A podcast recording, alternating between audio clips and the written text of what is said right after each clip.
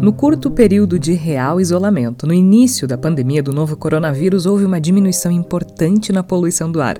Parece uma eternidade, né? Mas foi há cerca de um ano e meio. Naquele período, em julho do ano passado, o Centro de Pesquisa sobre Energia e Limpeza do Ar conduziu um estudo que mostrou que o fato de as pessoas estarem em casa evitou cerca de 11 mil mortes somente na Europa. Mas os pesquisadores não estavam se referindo a mortes por Covid. O estudo versava sobre mortes em decorrência da concentração de sujeira na atmosfera.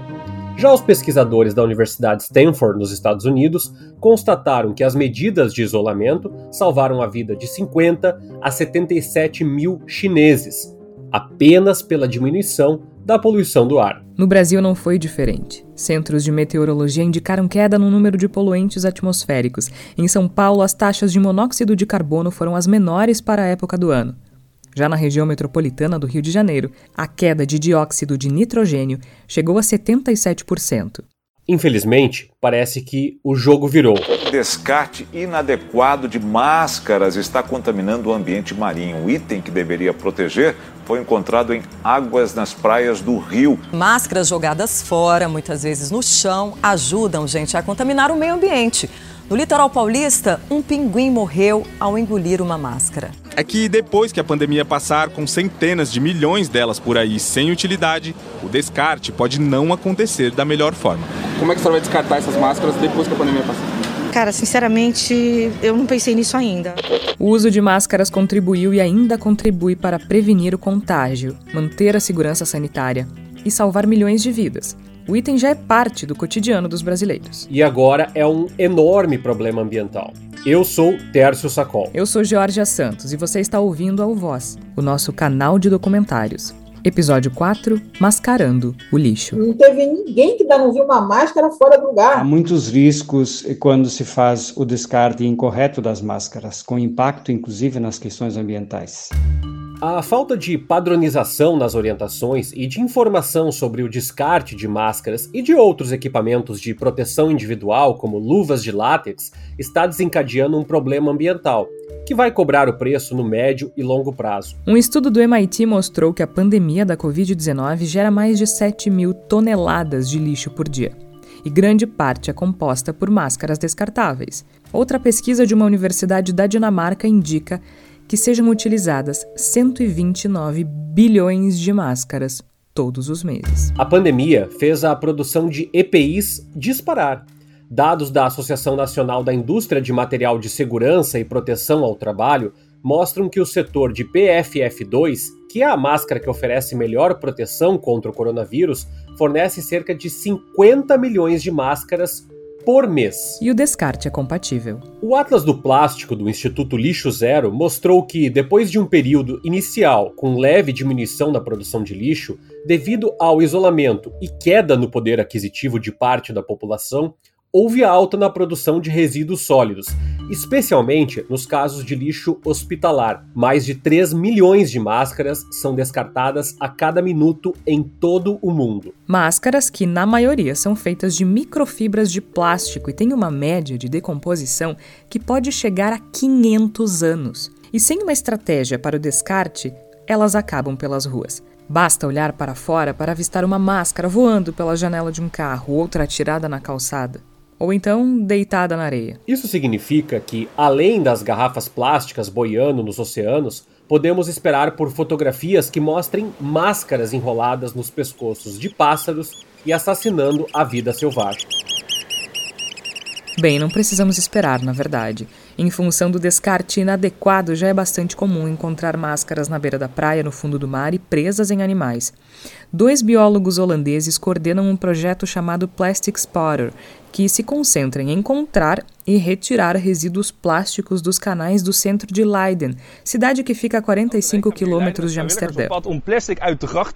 E lá no ano passado, somente duas semanas depois de se confirmar o primeiro caso de Covid na Holanda, o grupo começou a encontrar máscaras descartáveis nos canais. Eles começaram a catalogar todos os casos de interação animal com os descartes relacionados à pandemia que puderam encontrar e criaram um banco de dados, em que qualquer pessoa no mundo pode incluir os próprios registros.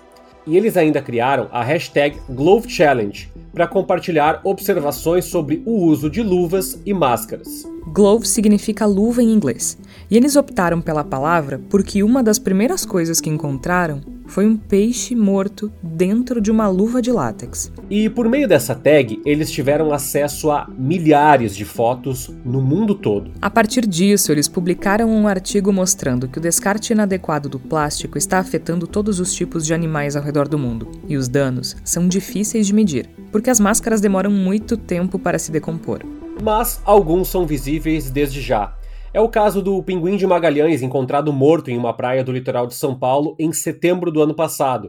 A autópsia revelou que ele havia engolido uma máscara. E pode não ter sido o único, afinal, Somente de abril a setembro de 2020, o Instituto Argonauta andou pelas praias paulistas e encontrou 113 itens iguais ao encontrado no estômago do pinguim. E os exemplos são inúmeros. Um tordo americano que morreu enroscado numa máscara no Canadá, uma gaivota andando com uma máscara enroscada nas patas no Reino Unido, filhotes de cisne branco com máscaras presas nos bicos em uma região perto de Roma, um pato real com uma máscara pendurada no pescoço também na Itália. É tragicamente irônico pensar que um item produzido para proteger os humanos possa estar matando os animais. Mas a culpa não é da máscara, né?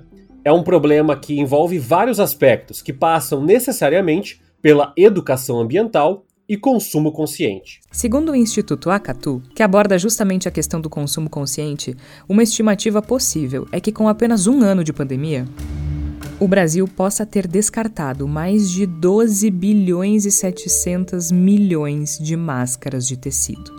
Na conta da organização, cada brasileiro teria, em média, cinco itens. E sabemos que há quem tenha menos, mas também muito mais. E eles fazem uma analogia assustadora. Se a soma for essa mesmo, o descarte dessas máscaras encheria 457 piscinas olímpicas. Antes de continuar, Vamos esclarecer qual é a forma correta de descartar uma máscara. O primeiro passo é tomar cuidado para não encostar na frente do material. O segundo passo é descaracterizar a máscara. Corte as alças para que não haja risco de ela ser usada por outra pessoa e para que não acabe presa em algum animal. Lembre-se de higienizar a tesoura depois. O terceiro passo é colocar em uma sacola plástica separada especificamente para descartar máscaras. Se houver um saco de lixo especial disponibilizado pela prefeitura, melhor ainda. Quando os resíduos ocuparem cerca de dois terços da capacidade, feche a sacola de maneira firme e coloque dentro de outro saco mais resistente. Escreva de forma legível um alerta sobre o conteúdo. Por fim, descarte a sacola junto com o lixo do banheiro.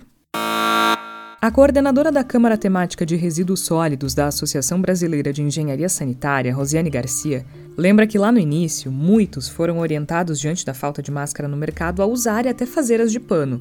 Também não houve clareza sobre outros itens, como máscara, touca, luva e coisas desse tipo. E aí que começa a grande questão. Ninguém orientou o descarte. Afinal, esse resíduo que nunca foi gerado no domicílio, as pessoas não tinham, é um equipamento de proteção individual e, portanto, eu já teria que ter orientado. Essa falta de orientação fez a população tratar o EPI como mais um né, para descartar. Por sua vez, quando eu estava né, nessa situação de que o paciente que confirmava a Covid ia para casa, ser cuidado em casa, ali ele também gerava resíduo. Outra falta de informação para aquela pessoa e para a família. Você via, e eu pude levantar em vários governos, cada um falando uma coisa. Um dizendo que era, ah, não tinha risco, eu poderia colocar no saco preto sem problema nenhum, mas como a questão do resíduo do domicílio não é de competência da Anvisa, ela não pôde retratar dentro do domicílio, porque a competência de quem é? Das prefeituras municipais. E aí você começou a ver cada prefeitura falando de uma coisa e prefeitura se omitindo, porque não dava para dizer que não tinha risco, mas eu tinha que cuidar desse resíduo e ir para o aterro sanitário. Quantos lixões temos no Brasil? Como é que eu vou orientar a população e depois aquele resíduo vai para o lixão? Então, eu acho que teve um, assim, uma, um travamento do orientar, porque o final era ruim, está indo para o lixão. De fato, Rosiane, o coordenador de comunicação do Instituto Acatu, que nós citamos antes com aquela expectativa das piscinas de máscaras, concorda com Rosiane. O Felipe Sefrin analisa que toda vez que um novo item entra na nossa rotina, cabe sim uma reflexão sobre o consumo consciente, com um contexto onde entram as máscaras. Faltou um pouco da parte de mais nacional, né, mais integrada como país, essa questão do uso da máscara e do descarte muito mais ainda, né? No Acatu, a gente trabalha muito o consumo consciente e a gente entende que o consumo não está só na hora da compra ali, né? Mas ele também é o uso do produto. Se você comprou e, e deixou ali estocado no seu armário, isso não é um consumo consciente, né? Você está consumindo é, de uma maneira que causa impactos negativos, né? Para si mesmo, né? E para a economia, para a sociedade como um todo. O descarte, ele faz parte do ciclo do consumo. E na questão das máscaras, a gente não viu uma situação organizada né, de esclarecer a população, né, que é uma situação nova para a população, de como descartar a máscara. Né? A média da reciclagem dos resíduos sólidos no Brasil, se a gente botar nesse contexto as máscaras, elas não são praticamente nada. Né? A gente tem um problema muito maior de gestão de resíduos. Né? A gente tem 20 7% de municípios que ainda não são atendidos com a coleta seletiva. E a gente ainda tem milhões de toneladas que são depositadas na, na natureza, né? nos terrenos baldios, junto a, a rios, é, em qualquer mato ali. Então, o, tem um contexto muito grande de gestão de resíduos mesmo é, no Brasil que as máscaras se encaixam. Contexto é uma palavra muito importante que o Felipe traz. Isso porque a máscara não é a única mudança no cotidiano de descarte dos resíduos sólidos em 2020. Uma estimativa da Associação Brasileira de Empresas de Limpeza Pública e Resíduos Especiais mostra que houve aumento no descarte de resíduos em geral no ano passado. No caso dos hospitalares, o incremento foi de 70%. O Carlos Silva Filho é diretor-presidente dessa associação e também presidente da International Solid Waste Association e lembra a mudança do cenário que estamos vendo. Em 2020, é, com as várias medidas de isolamento social, distanciamento social, percebemos que justamente começou a haver uma mudança nos hábitos de descarte da população, com um aumento no volume de resíduos descartados nas residências, justamente por conta deste processo de que as pessoas é, é, deixaram de ir para os escritórios, para shopping, para restaurante, e essa geração então ficou concentrada nas casas e fizemos este acompanhamento tanto na questão do resíduo domiciliar como na questão do resíduo hospitalar. E detectamos sim que o brasileiro passou a gerar mais lixo, que o brasileiro passou a descartar também de maneira diferente, muito mais um resíduo, vou dizer assim, de embalagem por conta do comércio eletrônico, por conta da refeição já pronta, dos sistemas de delivery e a máscara veio junto nesse descarte. De acordo com o Plano Nacional de Resíduos, cabe às prefeituras coletar e gerir os resíduos sólidos das casas. Mas no final das contas, cabe a cada cidadão, individualmente, separar o lixo e fazer o descarte correto. Por isso, as orientações de agentes públicos são tão relevantes. O Centro Estadual de Vigilância em Saúde do Rio Grande do Sul publicou orientações sobre o descarte de máscaras desde o início da pandemia. O Comitê Científico de Apoio ao Enfrentamento da Pandemia de Covid-19 também publicou orientações. Assim como o Rio Grande do Sul, outros estados prepararam materiais para a orientação do descarte. Em São Paulo, Ceará e Maranhão, por exemplo, recomendou-se o descarte em lixo sanitário com tampa. O governo do Sergipe alertou para o fato de que as máscaras não devem ser descartadas nas ruas, praças, parques, rodovias e outras áreas protegidas. No Mato Grosso, um projeto de lei da Assembleia Legislativa normatizou o descarte correto desses equipamentos de proteção e definiu regras para a separação, tanto em casa quanto em ambientes comerciais. Mas nem sempre essas informações chegam a todas as pessoas. E por isso, a falta de uma orientação geral do governo federal também tem um peso muito importante aqui. Como a gente disse há pouco, cabe às prefeituras coletar e gerir os resíduos sólidos. Então, naturalmente, os municípios desenvolvem ações mais diretas. A Prefeitura do Recife, em Pernambuco, instalou coletores de máscaras no prédio do Executivo. Já a Prefeitura de Pelotas, no Rio Grande do Sul, distribui sacos vermelhos para individualizar e diferenciar a coleta dos materiais possivelmente contaminados. Já em Mogi das Cruzes, interior de São Paulo, os vereadores aprovaram um projeto de lei que obriga as farmácias que vendem máscaras a atuarem como pontos de descarte adequados. O texto determina ainda que esses estabelecimentos descartem o material junto com os itens infecto-contagiosos, como agulhas e seringas. O assessor técnico da Assessoria de Educação Ambiental da Secretaria do Meio Ambiente do Rio Grande do Sul lembra que esse cenário ainda é novo. Luiz Henrique Nascimento explica que muito do que foi feito se amparou em experiências e conhecimentos prévios. Uma iniciativa interessante foi da cidade de Tapejara, no Rio Grande do Sul, que foi além na orientação para o descarte de máscaras. O exemplo de Tapejara, não só Tapejara, mas Caxias tem um bom programa, Bento tem um bom programa. Aqueles municípios situados naquela faixa ali da, da serra, de um modo geral, eles já vinham trabalhando, já têm uma articulação com a população de um nível bastante bom. Tanto que a coleta seletiva naquelas cidades daquela região são onde nós conseguimos os maiores percentuais de material separado e reciclado para informar, assim, nós não temos mais hoje nenhum lixão a céu aberto, que é aqueles locais que tu coloca o lixo e larga lá para a natureza decompor. O que, que nos falta agora? Campanhas informativas através das prefeituras, né, para a população saber separar melhor o seu material. Então, aqueles municípios que começam a separar e classificar e material reciclável, ele tem facilidade para fazer uma campanha tipo essa em relação à, à, máscara, porque eles já têm toda uma prática de articulação com a população, de conversa, enfim.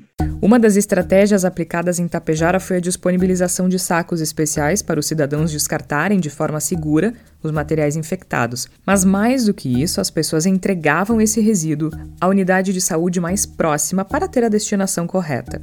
Durante live da Associação Brasileira de Engenharia Sanitária, a então coordenadora de saúde do município, Ana Paula Sestari, explicou que a ideia era que as medidas protegessem o meio ambiente e as pessoas diretamente envolvidas com a coleta do resíduo. Sabendo que o vírus pode permanecer ativo por algum tempo em diferentes materiais, a facilitação do descarte correto previne a contaminação do profissional que trabalha na coleta dos resíduos e na separação final. Essa foi a motivação de um grupo de estudantes da Universidade de Passo Fundo para criar a campanha Responsabilidade Coletiva. O resíduo não usa máscara. Notem no nome: Responsabilidade Coletiva.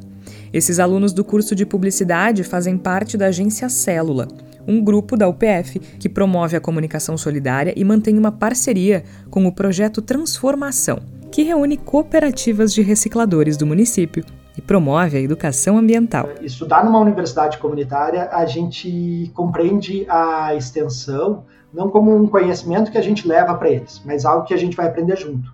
Isso tem tudo a ver com a questão das máscaras. O professor Almiro Schaeffer foi bastante claro sobre duas coisas: sobre o quanto faltava informação e sobre o quanto elas eram importantes sobre o quanto elas são importantes. Afinal, além do impacto de longo prazo no meio ambiente, há o impacto imediato na saúde dos recicladores, que, em vez de separarem resíduo reciclável, deparam com lixo contaminado. E depois a gente parou para escutar. E aí eles disseram: olha, o nosso principal problema agora no início da pandemia é porque a gente está com medo danado desse Covid, tem pessoas ali altamente expostas e elas estão indo trabalhar. Uh, há uma demanda pelos resíduos não param, né?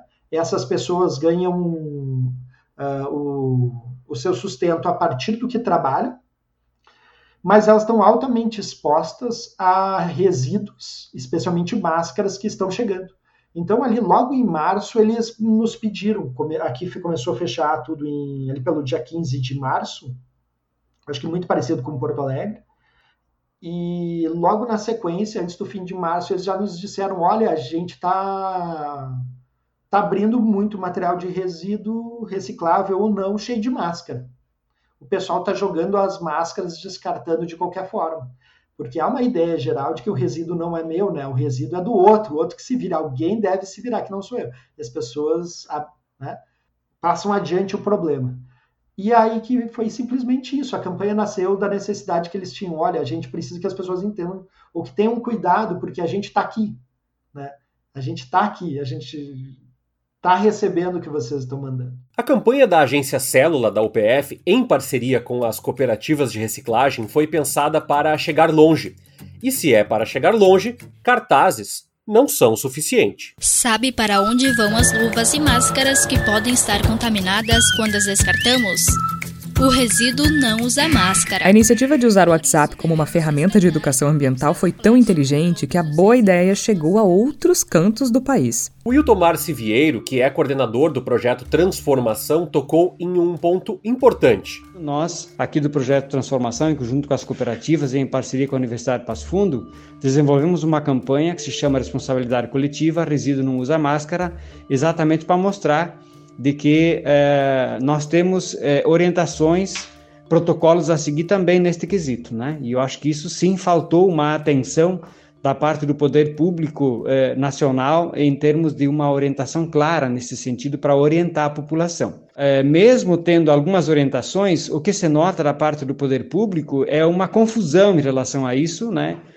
uma deslegitimação de processos de orientações, no sentido de defender de que certos protocolos eles são exagerados, que não precisaria tanto. Inclusive, desde o começo a gente teve é, uma, uma concepção que foi disseminada da parte do poder público nacional, dizendo de que isso não seria uma gravidade tamanha como se apresentava, se chamando inclusive de gripezinha, aquilo que se é, denomina de uma pandemia em âmbito mundial. Né? Então, nós temos da parte do poder público uma confusão em relação a isso, levando as pessoas a tomar medidas que não são as melhores, não são aquelas que ajudam de fato a população a enfrentar é, e superar a condição da pandemia, o que vem se mostrando cada vez mais exitosa por conta do avanço da vacinação, que também foi um item bastante conflituoso e ainda é, assim como outros temas vinculados a isso. Então, nós tivemos da parte do governo federal uma falta de atenção necessária a tudo que converge em termos de esforços, de iniciativas de política pública, de convencimento e conscientização à população em geral.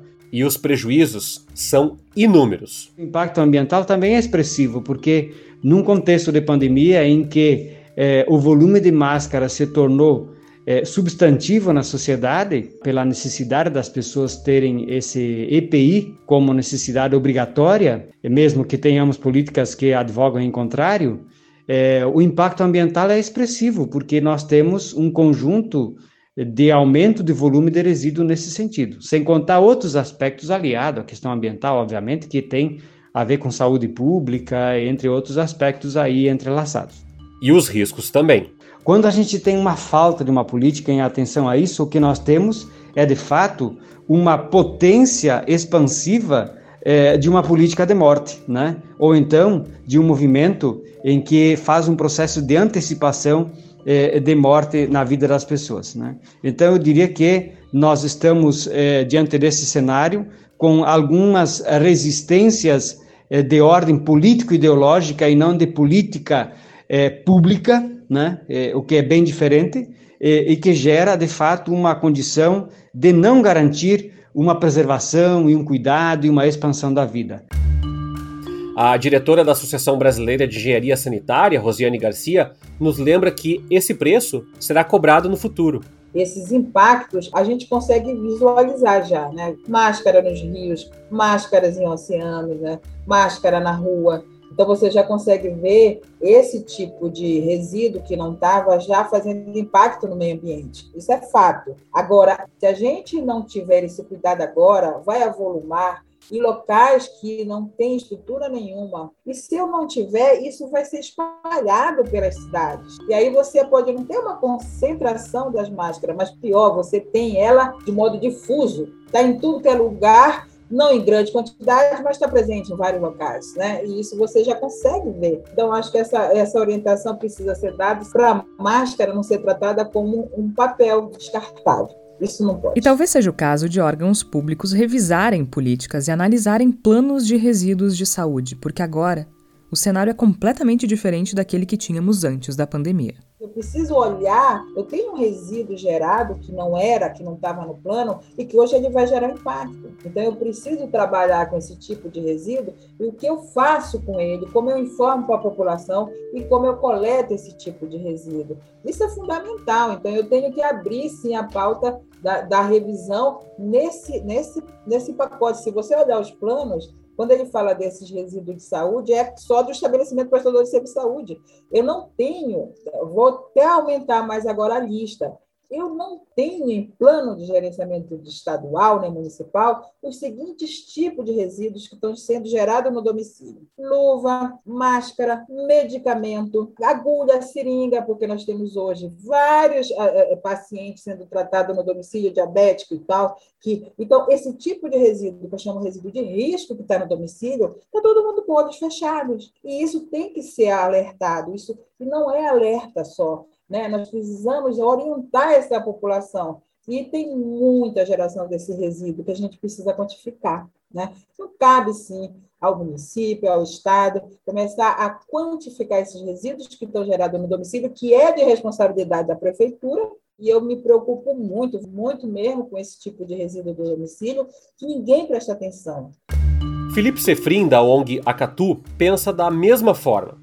Ele cita inclusive um efeito cascata, porque, na ausência de uma orientação mais universal, prefeituras de pequeno porte, muitas vezes com limitações de pessoas e de recursos, acabaram não tendo uma política específica para dialogar com as pessoas, ainda mais em um contexto onde o meio ambiente ficou de lado diante da emergência sanitária. Cidades que têm menos estrutura e que dependem de orientação estadual, federal, que dependem dessas diretrizes, dessas normas, né, para saber como fazer, né, ou o que fazer, eles acabam sem saber o que fazer. E aí a população também, né, aquele efeito cascata. Governo federal, Ministério da Saúde, os ministérios em geral não atuam e aí fica um vácuo de poder, às vezes em alguns estados, a imprensa tem esse papel, ou algumas empresas, né, de, de, orientar os seus funcionários, e isso é muito positivo, né, porque as empresas, a mídia, as escolas, todos têm um papel fundamental né, nessa questão.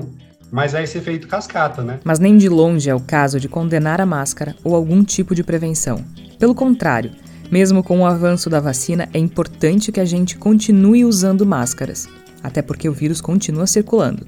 A questão é olhar para a forma de descarte e buscar alternativas para que o impacto ambiental e os riscos aos coletores sejam minimizados. O Carlos Silva Filho, presidente da Abrelp, que é a Associação de Empresas de Limpeza Pública e Resíduos Especiais, lembra que o mais importante é assumir compromissos e cumprir o que está colocado no plano de resíduos de 2010, olhando para os sistemas de logística reversa e compartilhando responsabilidades. Chamar a responsabilidade esses setores que já estão ali previstos na lei e que passados 11 anos ainda não fizeram praticamente nada.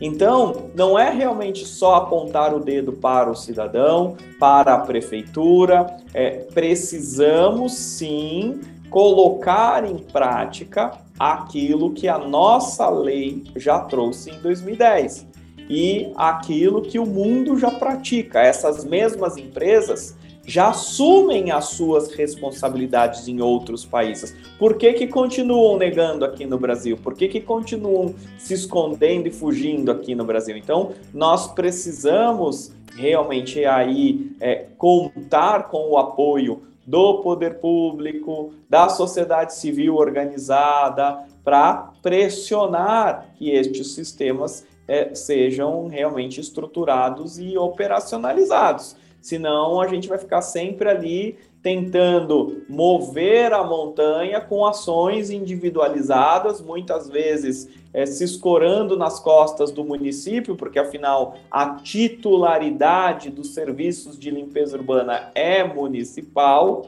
mas a competência para a proteção ambiental nos termos da nossa Constituição, é de todos. Esse cenário dos resíduos pós-pandemia nos convida a assumir novas responsabilidades, né, Carlos? E nesta conta está a cobrança das prefeituras por serviços de limpeza urbana. O planejamento é a única forma de evitar os problemas de saúde e ambientais que já estão penalizando o país. Essa história do tipo não temos recursos, os recursos são esparsos, não tem mais como se sustentar, porque é obrigação desde julho de 2020 cobrar pelo serviço de limpeza urbana. O modelo atual de gestão de resíduos no Brasil é, tem um, um custo de impacto na saúde e no meio ambiente que é de um bilhão de dólares por ano.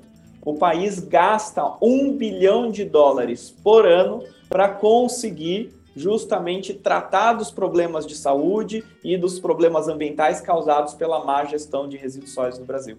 Se a gente considerar um horizonte até 2033, o Brasil precisa investir algo em torno de 20 bilhões de reais para adequar todo esse sistema. Ou seja, o investimento necessário é consideravelmente menor do que aquilo que a gente já gasta. Como o Carlos destacou, gastamos mais de 5 bilhões de reais por ano com problemas, mas com 20 bilhões de reais até 2033 nós poderíamos minimizar esse impacto. E esse contexto ele se manifesta de várias formas. Além da contaminação do solo e da água, há animais e insetos que passam a ser vetores de doenças como dengue e leptospirose. E ainda no caso do lixo, como o eletrônico, a contaminação por produtos químicos tóxicos. Isso, no entanto, parece não ser o suficiente para inspirar preocupação em grande escala. No Brasil dos últimos anos, a preocupação com o meio ambiente tem sido não apenas deixada de lado, mas agredida. Precisa ter um esforço nosso aqui, enquanto estamos nesse momento de tranquilidade no aspecto de cobertura de imprensa, porque só fala de Covid, e ir passando a boiada, e mudando todo o regramento. Como se fosse coisa de gente histérica, exagerada. O discurso de que é coisa de eco-chato tem sido reforçado por autoridades que deveriam cuidar da gente. E se a Câmara e Senado assim entenderem, segurar, matar no peito a pressão dos ecochatos. Quando falo que eu sou benquisto pelo pessoal do campo, o pessoal do agronegócio. O nosso Ministério do Meio Ambiente é um ministério que realmente não atrapalha a vida de vocês. Muito pelo contrário, ajuda-os e muito. Remembrem, re, relembrem há algum tempo como o IBAMA e CMBio tratavam vocês e como esse tratamento hoje em dia é dispensado.